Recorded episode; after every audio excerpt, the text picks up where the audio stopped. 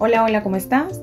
Mi nombre es Indra Gil y me encanta darte la bienvenida a Descubriendo el Amor, un podcast en donde hablaremos del dolor, el amor, los amigos y la vida misma. El tema con el que quiero iniciar mi podcast es 5 cosas que me hubiese gustado saber antes de entrar en una relación amorosa. Y cuando me refiero a cosas, estoy hablando de herramientas, habilidades o actitudes que me hubiese encantado poder tener en ese momento.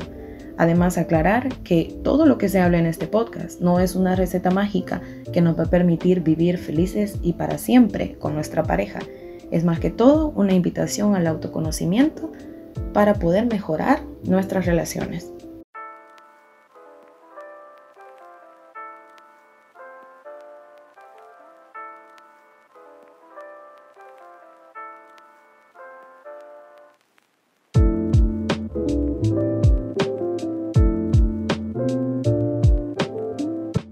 Sé que para ninguno es tarea fácil el lidiar con una ruptura, pues para muchos el romper con una persona significa esfuerzo, dinero y tiempo gastado. Pero me gustaría más que nada que lo viéramos como una oportunidad de autodescubrirnos y también como una oportunidad de puertas abiertas para el crecimiento espiritual y emocional. Así que cinco cosas que me hubiese gustado saber antes de entrar en una relación amorosa comienzan ya.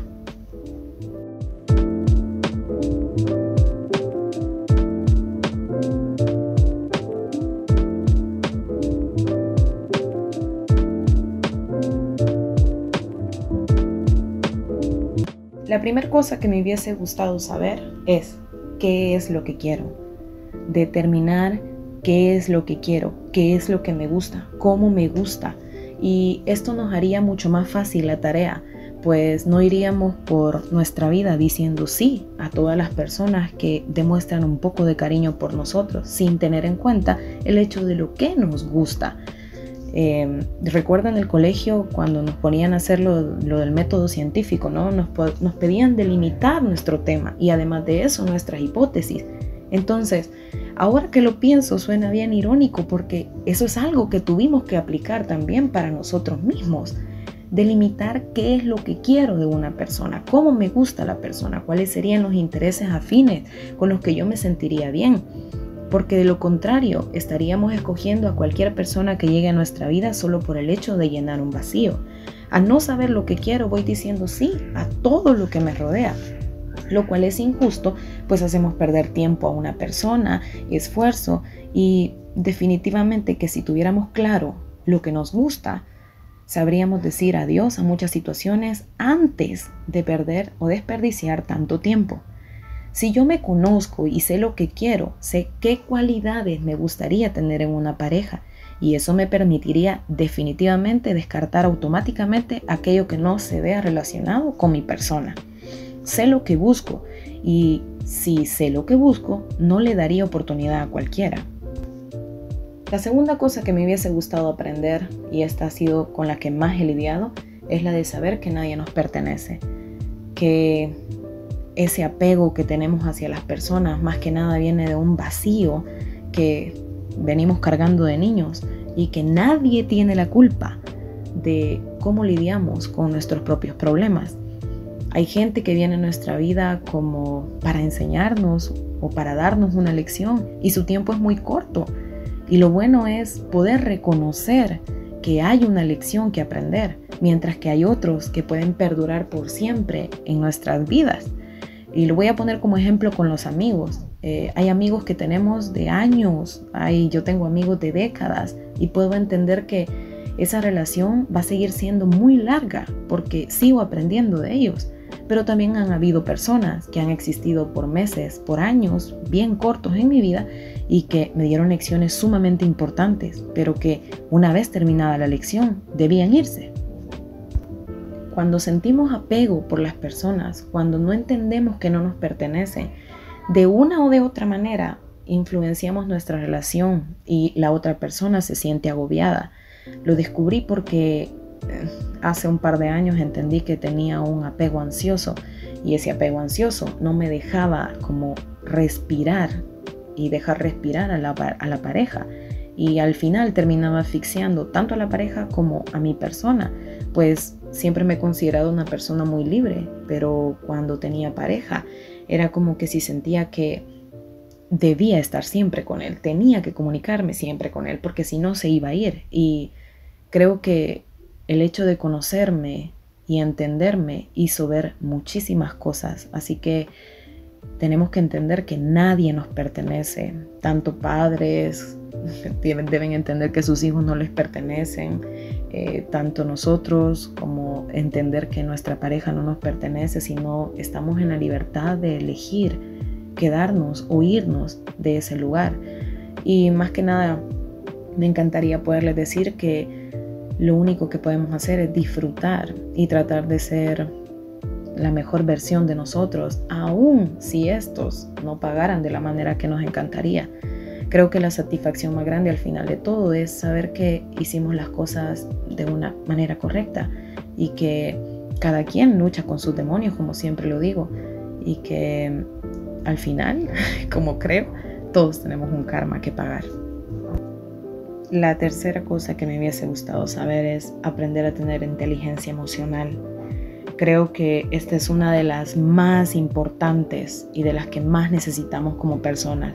Un buen manejo de emociones a la hora de estar en pareja, aprender a comunicarnos, pero vamos por la vida haciendo berrinches y tratando de que la otra persona sea eh, un sabio o un adivino que pueda leer nuestra mente, lo cual es imposible.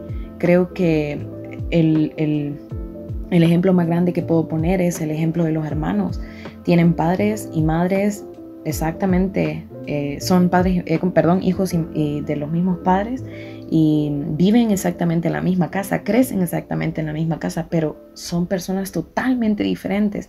Ahora piensen en lo diferente que podría ser otra persona que no vivió exactamente en las mismas circunstancias que nosotros. Pienso que más que nada es aprender de verdad a conversar, aprender a comunicarnos y pero más que nada aprender a entender por qué me siento así, qué situación me hace tener esa reacción. El hecho de poder reconocer emociones y poder entender cómo nos sentimos es más que importante a la hora de estar en pareja. Y créanme que con el hecho de podernos comunicar de manera eficiente ya estamos teniendo una de las mejores cualidades cuando encontramos una pareja. La cuarta cosa que me hubiese gustado saber es, hay que aprender a escucharnos. Y cuando me refiero a esto es, sé que para muchas personas esto podrá sonar desafiante, pero la intuición. Sé, y lo sé porque lo he sentido, que hay personas que físicamente o en apariencia son todo lo que queremos, pero muy dentro de nosotros hay algo que nos hace entender que no es así, que hay algo que no está bien. Y esa es la voz de nuestra intuición, que es un ser superior, que nos está diciendo, alerta, no es por ahí, no es lo que parece. Y creo que casi siempre vamos callando esa voz. Eh, para mí, el hecho de reconocer que existe esa voz ha sido un cambio muy importante en mi vida, porque comprendo y cuando me voy a situaciones en el pasado en donde todo me parecía perfecto, pero había una vocecita que me decía, no, Indra, eso no está bien, esto no se siente bien, pero que decidí callarla porque no creía en el poder de la intuición. Ahora hay gente que conozco y que puedo lograr entender desde que la veo por primera vez que hay algo que no está bien y lo más sabio que puedo hacer es tomar distancia de esa situación. Aunque parezca extraño, lo más importante que debemos aprender es a escucharnos. Nuestro cuerpo habla, nuestra mente habla, hay que aprender a escucharlo. Hay que darle el poder que merece, pues son cosas que no podemos explicar pero que son realmente importantes. Y la última que me hubiese gustado saber es la responsabilidad afectiva, es decir, hacernos responsables de nuestras acciones. No podemos ir por la vida lastimando a las personas con el pretexto de estar dañados o de no saber qué es lo que queremos. Y en todo caso, debemos, creo, establecer qué es lo que quiero con esta persona Creo que la responsabilidad afectiva va más allá del hecho de comprometerme. Es más que nada tener muy claro, poner una, una barrera de lo que quiero, cómo lo quiero, cuándo lo quiero.